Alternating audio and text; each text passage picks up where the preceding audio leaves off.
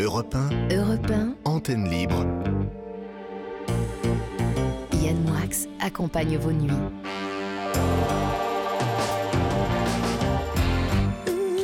Antenne Libre. Bonsoir Mathilde, ça va? Bonsoir Avec Yann, très Benoît, bien. Nicolas, etc. Merci de nous rejoindre. Vous savez que cette émission est la vôtre, c'est ce qu'il faut dire, hein, Mathilde. Mais en plus, c'est vrai. Tout à fait. On peut le dire. Sans les auditeurs, qu'est-ce qu'on ferait? Ah, pas grand On chose. ferait un peu plus de bêtises. Mais finalement, heureusement qu'ils sont là. Heureusement qu'ils sont là. Ça sert de tampon. Eh bien, vous pouvez nous contacter en appelant Mathilde Nicolas au 39 21, 50 centimes par minute, ce qui fait que pour les plus radins, on leur précise qu'on les rappelle. Donc ça leur Exactement. coûte rien. Car nous avons des auditeurs radins. Il y en a des, il y a des auditeurs qui n'ont pas les moyens, ça c'est vrai. Il y a des auditeurs qui ont les moyens, mais qui sont radins. Car la radinerie, Mathilde, n'est jamais corrélée au revenu. Tout à fait. Il y a des gens très pauvres, très généreux, et des gens qui gagnent 28 fois votre salaire à la minute et qui vous offriront pas un café. André Gide était comme ça. Euh, vous pouvez nous envoyer un SMS au 739 21 en commençant par le mot nuit, mais j'aime beaucoup André Gide quand même, Euh, tout en majuscule. Et vous pouvez également, si vous le souhaitez, nous envoyer un mail à libreantenne.europe1.fr.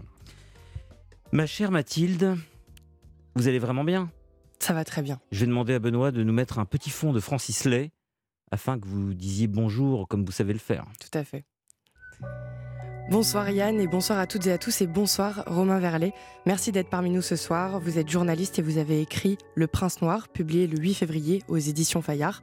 Et donc dans cet ouvrage, vous dévoilez votre enquête sur l'affaire PPDA, l'ex-présentateur aujourd'hui accusé d'agression sexuelle et de viol. Donc nous allons écouter les témoignages de nos auditrices et de nos auditeurs concernant ce sujet, mais juste avant, je veux partager avec vous une archive à la suite d'un meurtre commis dans le métro les femmes ont réagi au micro d'Alexandre Lichamp. Ça s'est passé sur Europe 1 le 20 décembre 1982. Ben, moi, ça me fait de plus en plus peur. J'ai de plus en plus peur de prendre le métro. Et euh, même le soir, je ne le prends plus. Je, je prends le taxi. Et euh, ce que je fais aussi, c'est si je vois des flics dans le métro et qui rentrent dans un wagon, je vais dans le même wagon que les flics. Parce que ça me rassure. Moi, je le prends qu'une fois de temps en temps, mais j'ai pas peur. Eh ben, je trouve que c'est affreux.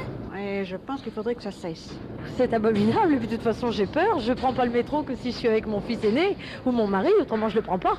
Enfin, c'est ridicule, quoi, mais je sais, mais, mais j'ai la frousse. Vous avez le sentiment que ça peut arriver n'importe qui, ce genre de... Ah oui, absolument, parce que vous pouvez tomber sur un dingue, sur, euh, sur, sur un dingue, oui. Est-ce que vous vous mettez près du, près du quai lorsque le métro arrive Ah, ou bien... jamais, oh là là, mon Dieu, de toute façon, je l'ai jamais fait. hein. Vous avez du monde, il y a la foule, euh, même sans mauvaise intention, quelquefois vous pouvez être bousculé, hein, ça, ça c'est vrai. Non, ça je le ferai jamais. Et je vous rappelle que vous pouvez appeler aussi le 31 17 ou envoyer un SMS au 31 117. Ce numéro permet de joindre 24 heures sur 24 un agent de la sûreté ferroviaire spécialement formé en cas d'agression quelle qu'elle soit dans les transports. Mais je précise quand même que ce soir, s'il y a des témoignages de, de harcèlement sexuel, de fait. viol ou de, on peut dire, d'actes pervers, des gens qui, se- des femmes notamment, qui se font suivre, qui se font gentiment ou viol- gentiment avec beaucoup d'ironie de guillemets, hein, euh, c'est-à-dire de manière sournoise, harcelée, parce que parfois les harceleurs s'immiscent de manière extrêmement euh, douce et insidieuse dans la vie des femmes. Euh, elles peuvent nous contacter, elles doivent d'ailleurs le faire. Ce soir, effectivement, j'ai la, j'ai la joie, si j'ose dire, parce que son livre est terrible, de recevoir Romain Verlet, qui pour moi a écrit un des meilleurs livres d'investigation de ces dernières années. J'ai lu ce livre de manière écœurée et en même temps passionnée, parce que ce livre est passionnant. Il euh, décrypte le mode opératoire de quelqu'un qui, pendant près de 40 ans, a eu pignon sur rue, qui est Patrick Poivre d'Arvor, euh, qui a été accusé par nombre de femmes de harcèlement sexuel, on peut le dire comme ça, de viol également. Et euh, ce qui est prodigieux dans ce livre, c'est que vous avez montré, mon cher Romain, à la fois comment ce système était étouffé, comment ce système était extrêmement élaboré, et comment ce système était également très mécanique. Et euh, la première question que je voulais vous poser, parce que c'est ça qui, à mon avis, euh, est le plus fort euh, dans une première analyse du livre, ce qui est, à mon avis, le plus fort, c'est comment est-ce que vous avez eu l'intuition d'avoir, de, lire les œuvres littéraires de Patrick Poivre d'Arvor? Bonsoir Yann Moix, je suis ravi d'être là. Bonsoir aussi aux auditrices et aux auditeurs qui m'ont appelé. Vous, vous connaissez le, le surnom de PPDA L'un des surnoms, c'est PPDRA, parce que lui aussi était extrêmement radin. Euh, C'était un millionnaire, euh, mais qui avait jamais un sentiment poche. Je me souviens très bien d'ailleurs que dans les soirées où j'allais chez Jérôme Béglé, il était là. Et quand Jérôme Béglé lui offrait un cigare, je me souviens que Philippe Solers fumait le cigare tout de suite et que Pépé Dalle mettait dans sa poche. Euh, pour répondre à votre question, effectivement, ça fait un an et demi que je travaille sur le dernier monstre sacré de la télévision. Euh, pour cela, j'ai réalisé un, documentaire sur euh, complément d'enquête pour France 2. Et fort de, de, cette enquête, euh, j'ai décidé de me lancer dans un autre terrain, qui est son autre terrain de posture et d'imposture, qui est la littérature. Et il faut savoir que PPDA, effectivement, a toujours dit que la télévision, le 20h n'était que du sable et qu'après 20h, tout disparaissait. Et lui, finalement, ce qui l'intéressait, c'était de laisser des traces. Il s'est rêvé académicien, il s'est planté euh, euh, voilà, euh, magistralement. Et en fait, pendant 30 ans, Patrick Poivre d'Arvor s'est raconté dans ses livres. Il en a écrit beaucoup, beaucoup trop, avec parfois des aides-plumes ou des nègres. Et il a écrit beaucoup de romans autobiographiques. et effectivement, je me suis dit, je me suis posé une question, là, au cœur de l'été, à la plage. Je me suis dit, et tiens, et si je lisais PPDA dans le texte? Et donc, j'ai acheté beaucoup de livres, une vingtaine, une trentaine de livres de PPDA. Et alors aujourd'hui, on ne les trouve plus, hein, parce que PPDA, euh, finalement, a disparu des rayonnages, des bibliothèques, des salons du livre, où il était invité pendant 30 ans. Et euh, j'ai commencé à lire. Et donc, j'ai lu, euh, je les ai là d'ailleurs, La mort de Don Juan, Les femmes de ma vie, Solène. Coffret de trois livres. Voilà, Lettre ouverte aux violeurs de vie privée. Et puis, par exemple, j'ai lu Tenir et se tenir. Alors ça, c'était... voilà. Et là, il dit, euh, voilà, page 131. J'ai écrit 17 romans et deux fois plus d'essais ou autres livres. Chacun d'entre eux m'explique. Il ne me résume pas, mais il m'explique. J'ai semé des petits cailloux blancs dans chacun de ces romans, parfois de façon volontairement répétitive, par superstition ou souci de cohérence. L'addition de tout cela me définit davantage que bien des portraits que je lis de moi.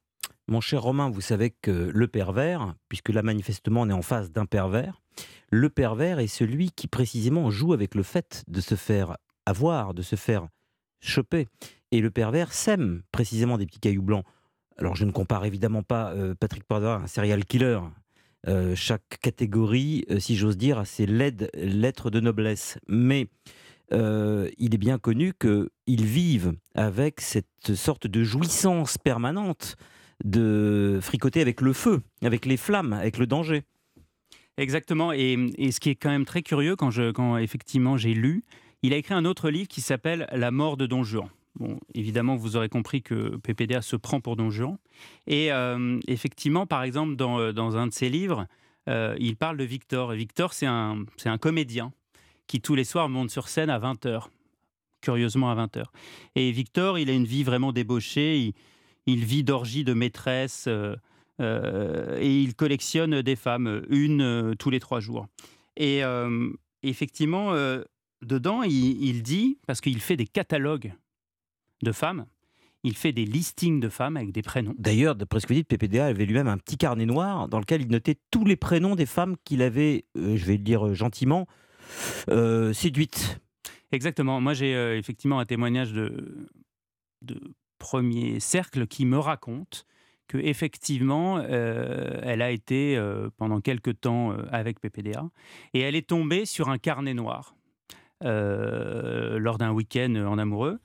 Et dans ce carnet, à la fin, il y avait une liste ininterrompue de prénoms féminins, avec chacun, avec à chaque fois pour chacune une adresse, un, code postal, le digicode. Et donc effectivement, il n'y avait que des prénoms et on peut se demander si effectivement ce carnet noir n'est pas son espèce de tableau de chasse. Et effectivement, PPDA, dans, beaucoup de ses bouquins, il, raconte que par exemple, Victor, donc c'est le narrateur, ses victimes sont souvent épinglées, fossilisées par le formol et la sécheresse de cœur de leurs chasseurs, mais a-t-on pensé à la solitude du prédateur? Donc c'est PPDA qui écrit ça sur son personnage de papier qu'il a inventé, qui, s'appelle Victor. Et aujourd'hui, la justice française se demande si Patrick Poivre d'Arvor n'est pas un prédateur sexuel. Et aujourd'hui, il faut savoir qu'il y a 35 femmes qui sont allées dans un commissariat de police avec un courage inouï pour aller dénoncer l'ancien présentateur préféré des Français, elle l'accuse d'agression sexuelle ou de viol commis le plus souvent à TF1. Et parmi ces 35, 22 ont porté plainte, dont 11 pour viol. Et donc aujourd'hui, on se rend compte que, alors que PPDA ne présente plus le 20h depuis 2008, c'est-à-dire une éternité, eh ben, il aura fallu attendre 2021 euh, et le courage d'une femme, Florence Porcel, qui, la première, a été la grenade et a été la déflagration pour que l'affaire PPDA explose. Mais pendant 30 ans, selon les témoignages, selon ses plaignantes, il a sévi impunément dans beaucoup de rédactions. Ça a commencé à Antenne 2 euh, et ça a terminé euh, à TF1, voire encore à Radio Classique. Moi aussi, j'ai eu des témoignages. Donc en fait, c'est quelque chose d'industriel, de, mécanique et d'effrayant. Mon cher Romain, est-ce que vous pouvez nous expliquer exactement quel est le mode opératoire? Parce que ce qui fait froid dans le dos, c'est la quantité, mais ce qui fait froid dans le dos aussi, c'est le côté aveugle du mécanisme. C'est-à-dire qu'il y a quelque chose qui est effectivement de l'ordre de l'automate, et j'aimerais que vous racontiez exactement comment ça se déroule, le protocole euh, du journal de 20 heures. Donc effectivement, euh, dans PPDA Le Prince Noir, je raconte le... Paris chez Fayard. Paris chez Fayard, voilà. Pour le, euh, et donc effectivement, je raconte de manière très précise, avec plusieurs témoignages, je raconte le cérémonial du 20h. Et donc pour ça, j'ai eu euh, accès à un ancien vigile de la tour TF1, euh, une ancienne hôtesse d'accueil. j'ai eu accès aussi à des gens dont je tairai le nom, mais qui étaient les yeux un petit peu de TF1 comme ça le soir, et aussi des rédactrices en chef, des rédacteurs en chef. Et donc, PPDA, on découvre aujourd'hui que tous les soirs, il y avait une femme qui était invitée. On les appelait les invités de Patrick. Et pour rentrer dans la tour TF1, euh, c'est quand même euh, la plus grande chaîne de télévision de France et d'Europe. On ne rentre pas comme dans un moulin. Et donc, vous arrivez à 19h30. Vous êtes une romancière, vous êtes une jeune étudiante en école de journalisme, euh, vous êtes une fan, vous venez de, de province et vous, voilà, Patrick Poivre vous invite pour le 20h. vous invite, vous vous fait déplacer à vos frais. Euh, en prenant le train à vos frais jusqu'au journal de 20h. Exactement. Et donc, 19h30, euh, vous arrivez, vous vous présentez euh, bah, au kiosque d'accueil, là où il y a souvent deux hôtesses, et puis vous dites un peu fièrement Je suis l'invité de Patrick Poivre ce soir. Et souvent, il y a un rictus de l'hôtesse qui connaît très bien le mécanisme. Et on vous donne un badge visiteuse. C'est-à-dire que J'aimerais bien aujourd'hui que, par exemple, TF1 fournisse le listing de tous les invités, parce que TF1, moi je suis un ancien de TF1, j'ai commencé ma carrière là-bas. Et pour euh, inviter quelqu'un à TF1, il faut rentrer dans, la base euh, gestion des, invités, c'est ce que je raconte.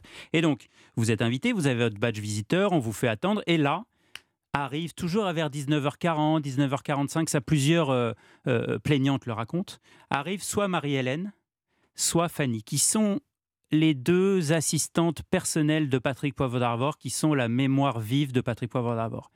Elles viennent vous chercher, vous montez dans les deux ascenseurs, dans l'un des deux ascenseurs monumentaux de, TF1 où dedans il y a des télés, donc vous êtes très très impressionné. Tout ça participe aussi au. Attention, vous allez assister euh, au lever du roi.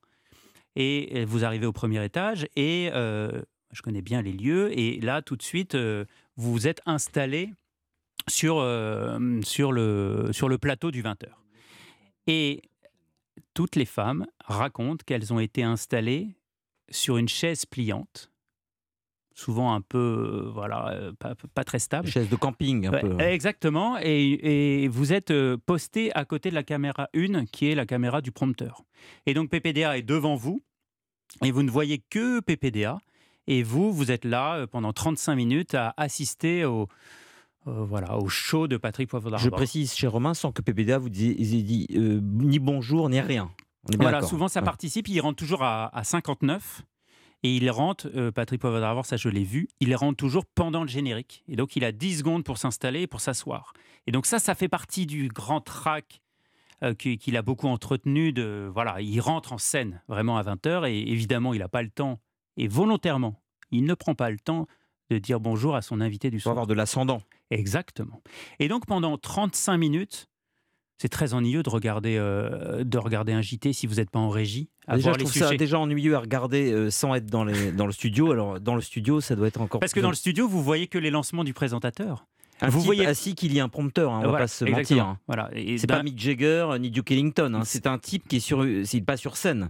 Il est devant un prompteur, assis, en train de lire des mots qu'il a écrits le matin ou qu'on a écrits pour lui. Voilà, qu'il a à moitié écrit. euh, Parce que Patrick Poivre euh, est pas connu pour quelqu'un de, euh, de très travailleur, quelqu'un qui était quand même très brillant, évidemment, faut pas lui enlever Oui, ça. Il n'est va- pas resté 30 ans à la, On à va pas tête. tout d'un coup lui trouver que des défauts. Non, c'est ça. Sinon, ce serait pas crédible et pas intéressant. Exactement. Et donc, euh, effectivement, vous assistez à, au JT et à 20h35, quand ça se termine, PPDA repasse devant vous, vous adresse toujours pas la parole, et là, vous êtes là un peu comme une potiche, me raconte euh, plusieurs plaignantes.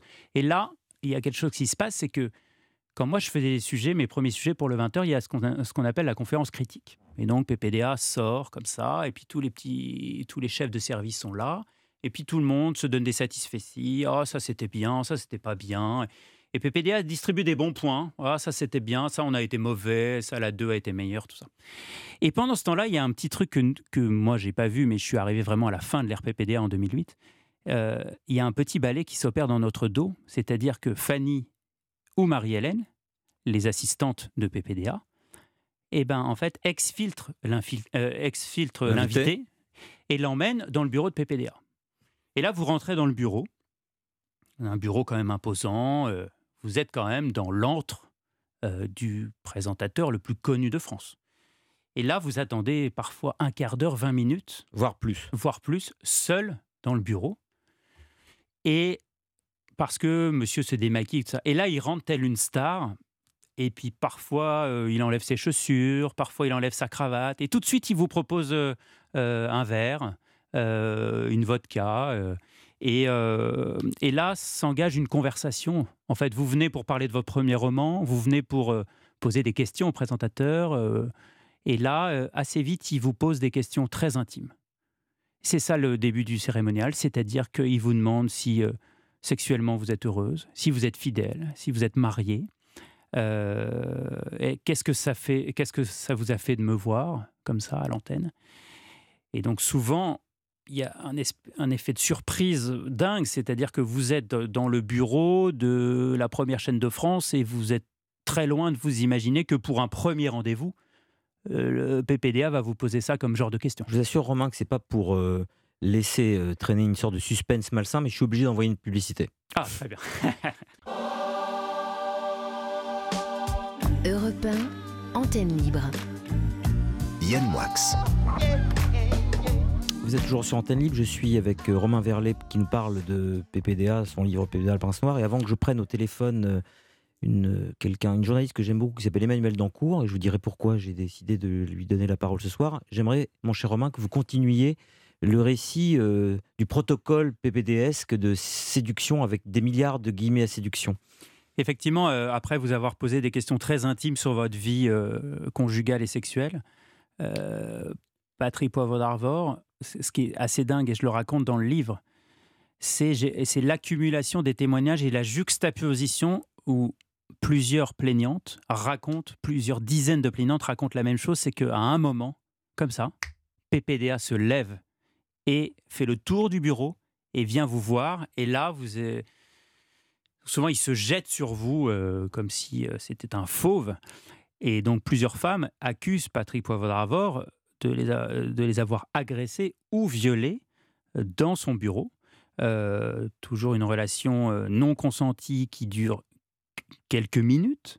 Et effectivement, devant les enquêteurs ou, moi, quand je les ai rencontrés, les, femmes racontent cet effet de sidération qu'il faut, comprendre. C'est-à-dire qu'on n'est pas sur des viols commis ici au sous-sol d'Europe 1, euh, dans un garage à, 23, à cette heure-ci, à 23h30. On est dans la plus grande chaîne de France, dans le bureau du présentateur le plus connu. Avec Donc, une mise en condition de la, de la victime. c'est ça. Et, et- et avec une mise en condition. Et en fait, euh, moi, j'ai un témoignage bouleversant qui me revient tout le temps. Elle s'appelle Mathilde. Elle me raconte cet effet de, de sidération où euh, elle ne peut rien faire et il y a une dissociation. Ça, les psychologues l'e- l'expliquent très très bien. Une dissociation entre le corps et l'esprit où en fait, euh, voilà, l'esprit se met ailleurs et euh, pour essayer d'être en résistance, mais c'est trop tard. Quoi. Et, et donc, effectivement, aujourd'hui, on découvre euh, ce mécanisme euh, glaçant, orchestré, industriel. Et en fait, c'est ça. Qui est, et qui dont est très un des hameçons, avant que je prenne Emmanuel au téléphone, et dont un des appâts, et, et c'est là qu'on en rentre dans la, le vertige de l'abjection du pervers, euh, dont un des appâts est cette jeune Solène, sa fille, qui s'est suicidée. Parce que, de ce que je lis dans votre ouvrage, euh, souvent Solène était le prétexte de la rencontre. Parfois, ces jeunes femmes étaient elles-mêmes anorexiques, et dans, le, dans la plupart des cas, les actes de violence, les viols, ces crimes, étaient commis sous la photo de Solène, donc sous le regard de Solène morte. Effectivement, ça a été le chapitre le plus dur à écrire pour moi. Euh, c'est un des derniers qui s'appelle euh, Sous les yeux de Solène. Car effectivement, aujourd'hui, au moins sept femmes souffrant d'anorexie racontent avoir été agressées ou violées dans le bureau de Patrick Poivre-D'Arvor sous les yeux de Solène. Il faut savoir que Solène a joué un rôle capital euh, dans la vie de PPDA et aussi dans le schéma de prédation. Euh, Solène avait 19 ans quand elle s'est jetée sous un métro à Paris alors qu'elle allait euh, partir en week-end avec son papa. En 95. Voilà, en février 95. Et effectivement, on ne peut pas enlever la peine et le chagrin immense à Patrick Poivre-d'Arvor. Ça, c'est impossible. Euh, Patrick Poivre-d'Arvor, évidemment, on le sait, il s'est beaucoup engagé dans la lutte contre l'anorexie. Il a monté, cofondé avec Bernadette Chirac, avec les hôpitaux de Paris, la Maison de Solène, qui est une institution européenne reconnue pour euh, soigner euh, les adolescents et les adolescentes.